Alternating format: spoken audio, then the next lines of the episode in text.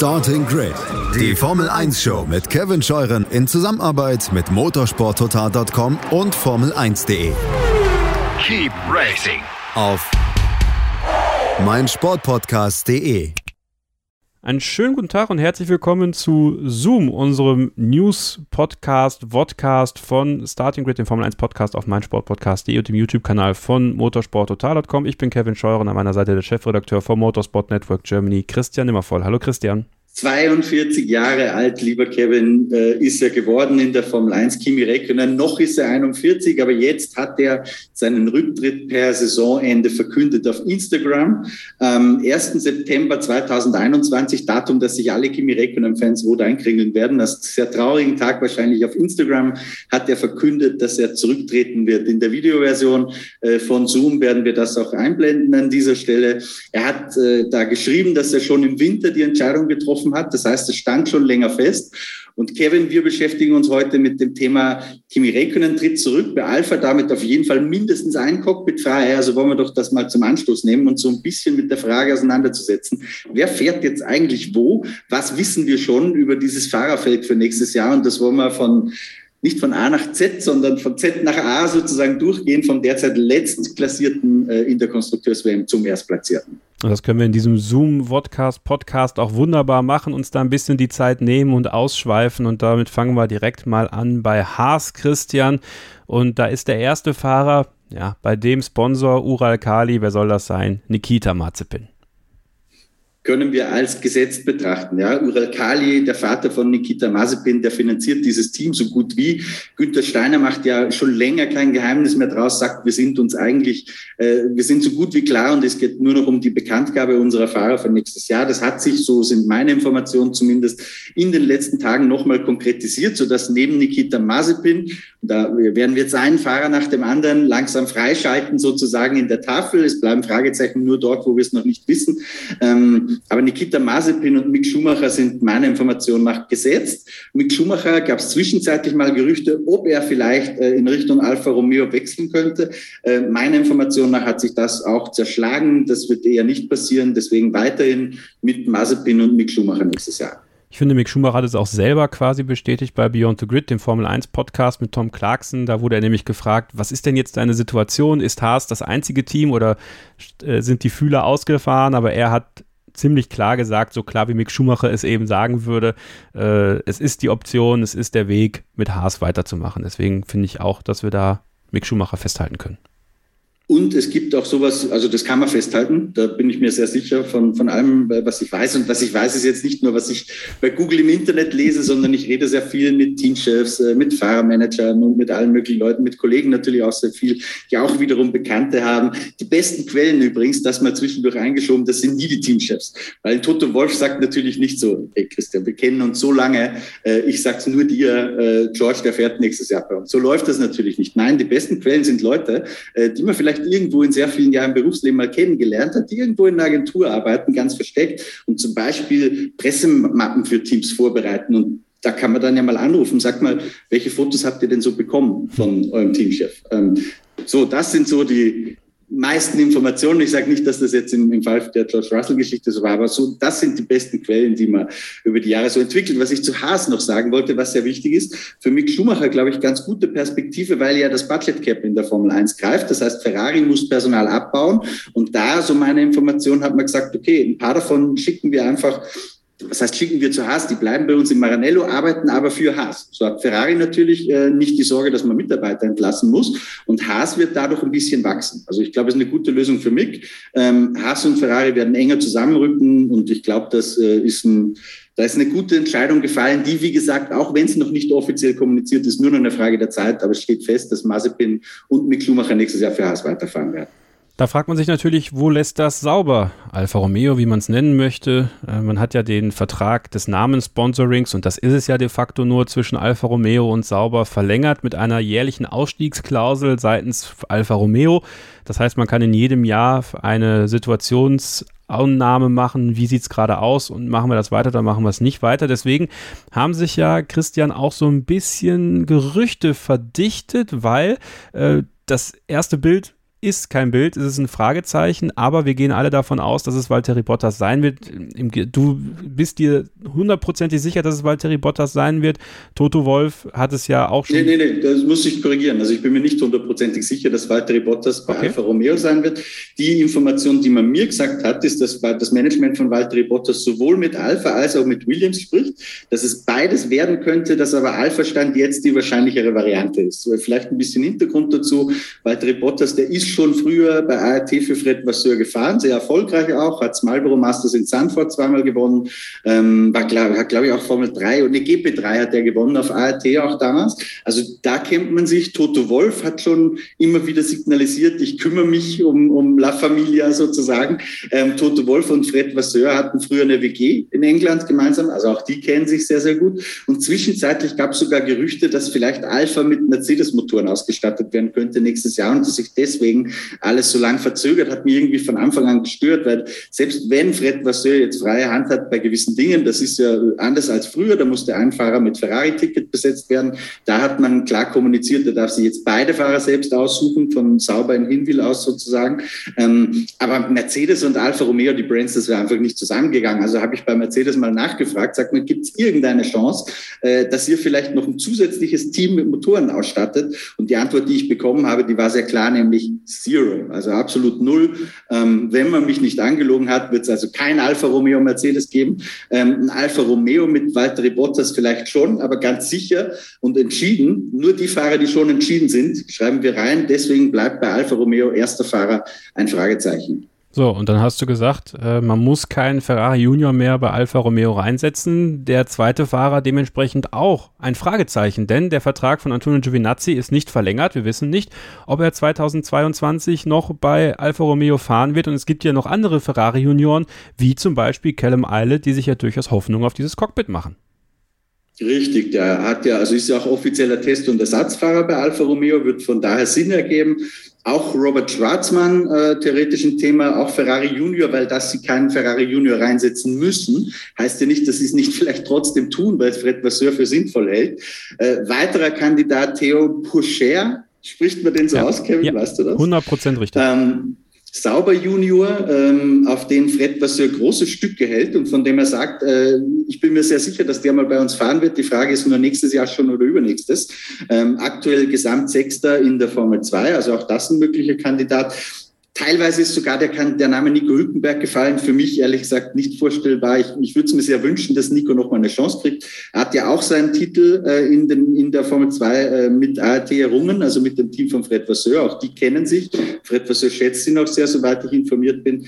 Aber das halte ich persönlich für eher unwahrscheinlich. Da ist Nico jetzt einfach doch schon ein Weilchen zu sehr eingerostet und ich glaube, da muss man eher an die Zukunft denken und vielleicht einen der Jungen reinsetzen. Und zu Kimi Räikkönen vielleicht noch eine Geschichte, die ich gehört habe, muss ich ehrlich zugeben, zum ersten Mal jetzt im Zuge meiner Recherchen für dieses Video auch ein bisschen war, dass die Frau von Finn Rausing, der ja Teambesitzer ist, de facto bei Sauber, einer der Teambesitzer, der Mehrheitseigentümer, anscheinend glühender Kimi Räikkönen-Fan ist und die alles versucht hat, Kimi zum Weitermachen zu überreden, mit dieser Meinung im Team aber recht isoliert dastand, weil es hat sich so ein bisschen in Hinwill dann die letzten Jahre durchgesetzt. Kimi, wir finden ihn toll, wir finden ihn klasse, wir mögen ihn, aber er kostet uns sehr viel Geld die Zahl, die mir davon mehreren Quellen bestätigt worden ist, äh, ist, dass er um die 10 Millionen Dollar Jahresgage verdient. Also das ist richtig Holz.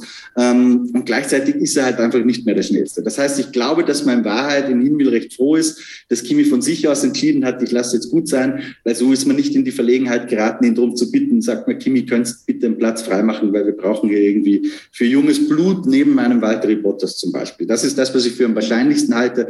Walter Bottas in einem der Cockpits, ein bisschen jüngerer Fahrer für die Zukunft Zukunft in einem der anderen. Aber wir wissen das nicht mit Sicherheit, deswegen bei Alfa Romeo zwei Fragezeichen. Kommen wir zu Williams, Christian. Da haben sich ja just heute am Mittwoch, den 1. September, wo wir das aufnehmen, Gerüchte aufgetan, dass der erste Fahrer, den wir hier jetzt schon festlegen, nämlich Nicolas Latifi, eventuell das Cockpit abgeben muss. Was macht dich so sicher, dass es Latifi trotzdem sein wird? Ähm, Jost Capito hat es de facto bestätigt. Also erstens ist Nicolas Latifi durch seinen Vater ja wunderbar finanziert, bringt ein bisschen Geld rein. Er hat von den Leistungen her sich einfach bestätigt in den letzten Wochen. Und Jost Capito wurde in, in Belgien darauf angesprochen, sagt mal, wenn ihr so zufrieden seid mit Nicolas, eigentlich müssen doch alle Rahmenbedingungen passen, ähm, wird er weitermachen bei euch. Und Jost Capito hat gesagt, äh, looks like it, also sieht so aus, was, wenn man ein bisschen äh, PR äh, wegklamüsern kann sozusagen und über die Jahre bilde ich mir ein, das ein wenig gelernt zu haben, eine quasi Bestätigung ist, äh, dass Nicolas Latifi bleiben wird. Ich glaube, man wartet nur noch darauf, dass auch der zweite Fahrer fixiert werden kann, dass man es dann in einem Paket äh, bekannt geben kann. Also bei Nicolas Latifi muss ich zugeben, keine 100% Information, aber für mich trotzdem stark genug, dass wir ihn da schon reinschreiben können. Die Gerüchte, dass er vielleicht rausfliegt, Kevin, die kannst du uns vielleicht erzählen, weil die habe ich, um ehrlich zu sein, noch gar nicht gehört. Ja, es gab äh, einige Kollegen, die das berichtet hatten, die äh, davon zum Beispiel ausgegangen sind, dass ein gewisser Alexander Albon neben Nick de Vries bei Williams sitzen könnte, weil Red Bull möchte, dass der Thailänder wieder in der Formel 1 fährt. Da muss man natürlich gucken, bei welchem Team ist ein Plätzchen frei. Alfa Romeo offensichtlich eine Option, aber die wohl etwas ähm, interessantere Option, weil man sich, glaube ich, auch erhofft, dass Williams den nächsten Schritt gehen kann im nächsten Jahr für Red Bull, wäre Williams. Und deswegen gab es die Idee, dass vielleicht, weil ja auch viele davon ausgehen, dass Nick de Vries äh, auch ein Williams-Cockpit bekommen wird, der Formel E-Champion, dass Alexander Albon das zweite bekommen wird, Red Bull da auch ein bisschen Geld reinschießt und damit Nicolas Latifi aus dem Cockpit buxiert. Also was richtig ist, ist, dass Red Bull ein Cockpit sucht für Alexander Albon. Das habe ich vorhin ganz vergessen bei Alfa Romeo. Da ist auch äh, Albon-Kandidat. Zumindest den Informationen von meinen Kollegen aus Italien zufolge hat da, ähm, finden da auch Gespräche statt und wird zumindest sondiert, ob das möglich sein könnte. Genauso wie bei Williams. Nick de Vries ähm, würde Mercedes sicher sehr gut gefallen. Ähm, aber der, der Kandidat, den wir nicht ganz vergessen sollten, der vielleicht aus sportlicher Sicht jetzt nicht unbedingt der erste ist, da im Einfeld ist Ganyu Shu. Ähm, der ist übrigens auch sportlich Zweiter in der Formel 2, also nicht so, dass der nichts kann. Und der läuft rum mit dem mit großem Abstand größten Sponsoring-Paket, nämlich mit 40 Millionen Dollar. Das ist eine sehr zuverlässige Info, die ich da habe. Ähm, und das ist natürlich ein Batzen Geld. Die Frage ist, bei Williams mit Doralton braucht man jetzt noch unbedingt Paydriver. Ich würde sagen, bei 40 Millionen Dollar äh, ist das so viel Geld, dass man vielleicht schwach werden kann äh, und sagt, das können wir sehr gut brauchen, um unser Team aufzubauen. Andererseits Latifi, Ganyushu ist jetzt vielleicht nicht unbedingt die Fahrerpaarung, die sich Jos Capito wünscht, um das Team in den nächsten Jahren voranzubringen. Das ist das, was dagegen spricht, eher Nick de Vries. Ähm, Formel E Weltmeister darf man ja inzwischen sagen. Die Formel E ist ja eine Weltmeisterschaft geworden, äh, Mercedes Junior. Das heißt, das wäre wiederum für den Motorenpartner Mercedes sehr logisch. Das sind, glaube ich, die Varianten fürs zweite Cockpit bei Williams, die realistisch sind. Nico Hülkenberg hat Jost Capito selbst ja auch mal nicht ausgeschlossen. Theoretisch gibt es da auch noch Kandidaten wie Dani Quier, die auf dem Markt sind. Gilt übrigens auch für Alfa Romeo. Halte ich persönlich aber für eher unwahrscheinlich. Also ich glaube, Latifi gesetzt. Ähm, und das zweite Cockpit denke ich, dass sich abspielt zwischen De Vries, äh, Gagne Schuh und einen Kandidaten vergesse ich jetzt, Kevin. Über wen haben wir noch gesprochen? Über Alexander Albon. Albon, ja, wobei da, das sind schon The Freeze und, und Schuh meiner Meinung nach die, die Favoriten dann eher. Okay. Kommen wir zu Nico Hülkenbergs Ex-Team, nämlich äh, Aston Martin, ehemals Racing Point, ehemals Force India. Ihr kennt das Spiel.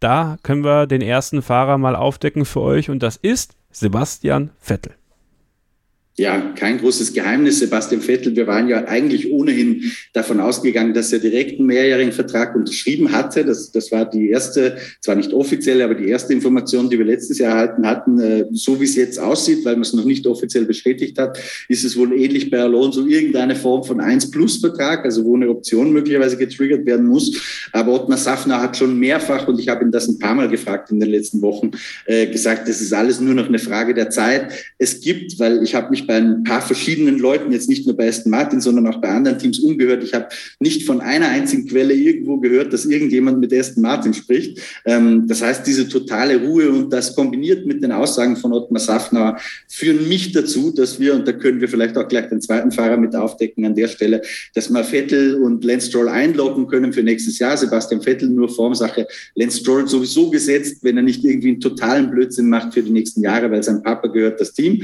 Also die beiden können wir als Gesetz betrachten. Ebenso möchte ich mit dem ersten gesetzten Fahrer bei Alpha Tauri weitermachen, Christian. Das ist Pierre Gasly, der Franzose, der in dieser Saison wieder extrem stark unterwegs ist, sich den Status als Teamleader wirklich erarbeitet hat und ja, man kann es, glaube ich, sagen, keine weitere Rolle mehr bei Red Bull Racing spielt und dementsprechend für Franz Toast sicherlich ein wichtiger Ankerpunkt ist für die nächsten Jahre ging schon seit ein paar Wochen in die Richtung eigentlich, dass Christian Horner, Helmut Marco immer wieder gesagt haben, Pierre ist super wichtig für den Aufbau von Alpha Tauri als Lead Driver dort. Äh, das war eine nette Art zu sagen, er kommt zu Red Bull nicht in Frage. Das hat sich inzwischen ja auch bestätigt. Äh, sein äh, Kontrakt bei Alpha Tauri, also er hat einen Red Bull Vertrag, das wissen wir, sein Platz bei Alpha Tauri ist safe. Ich habe inzwischen auch raus recherchiert, auch Yuki Tsunoda ist bereits alles klar. Es wird in Monza oder vielleicht sogar vorher, aber auf jeden Fall spätestens am Monza-Wochenende verkündet und können wir damit auch fix einloggen. Ja. Kommen wir zu Alpine, den Franzosen, die weiter mit einem spanischen Fahrer fahren. Der ist ja schon klar. Äh, Fernando Alonso, ebenfalls Esteban Ocon. Daniel, du kannst direkt beide aufmachen. Also, das wissen wir ja schon, Christian. Kevin, bevor wir über die Blauen reden, kurzen Hinweis auf mein rotes Shirt mit Motorsport-Schriftzug. Äh, wenn ihr euch sowas auch kaufen wollt, weil ihr findet, der Christian schaut heute irgendwie schick aus, äh, gibt's bei Motorsport Collection, verlinken wir euch in der Infobox. Aber um auf Alpin zu kommen, auch da können wir uns relativ kurz halten. Da ist schon alles tatsächlich offiziell raus. Da gibt's richtige Pressemitteilungen und nicht nur äh, meine Recherchen dazu. Fernando Alonso wurde die 1 plus 1 Option, also die Vertragsverlängerung getriggert. Alonso bleibt. Ocon wurde auch verlängert. Alles klar bei Alpine für 2022. Wenn ihr es noch nicht getan habt, dann abonniert jetzt auch diesen Kanal am besten direkt. Äh, haut auf die Glocke, dann verpasst ihr nämlich keine weitere Ausgabe Zoom und die vielen anderen spannenden Motorsport-Videos hier auf dem YouTube-Kanal von motorsporttotal.com. Und nicht verpassen werden wir auch die Ferrari-Paarung, Christian. Äh, da haben wir als ersten natürlich Charles Leclerc steht ja schon länger fest, dass Charles Leclerc hat Anfang 2020 bereits bis Ende 2024 unterschrieben. Das ist der längste Ferrari-Vertrag, den es in der Geschichte dieses Teams je gegeben hat. Äh, also auch ein sehr großer Vertrauensbeweis. Finde ich ganz interessant, dass Carlos Sainz in dieses Jahr das Leben einigermaßen schwer gemacht hat. Das heißt, wir decken neben Charles Leclerc auch gleich Carlos Sainz auf, denn der ist auch klar für nächstes Jahr, hat sich bewährt, äh, wird nächstes Jahr bleiben. Ich weiß nicht genau, bis wann sein Vertrag läuft. Ich glaube nicht bis Ende 2024. Ähm, aber Carlos Sainz für 2022 bei Ferrari auf jeden Fall weiterhin Teamkollege von Charles Leclerc. Kommen wir zu McLaren. Da gab es ja äh, so ein bisschen auch durch äh, Starting Grid getriggert, sage ich mal, äh, die Idee, könnte da vielleicht George Russell fahren. Und ich glaube, wir können jetzt den ersten Namen aufdecken und da äh, komplett den Deckel drauf machen. Es wird Daniel Ricciardo sein. Genau, Kevin. In Starting Grid hast du ja unseren Kollegen Peter Hardenacke eingeladen gehabt vor ein paar Wochen, der dieses Gedankenspiel so ein bisschen ins Rollen gebracht hat. Und ich finde auch ein absolut zulässiges Gedankenspiel, auf das man sich mal einlassen darf, ja.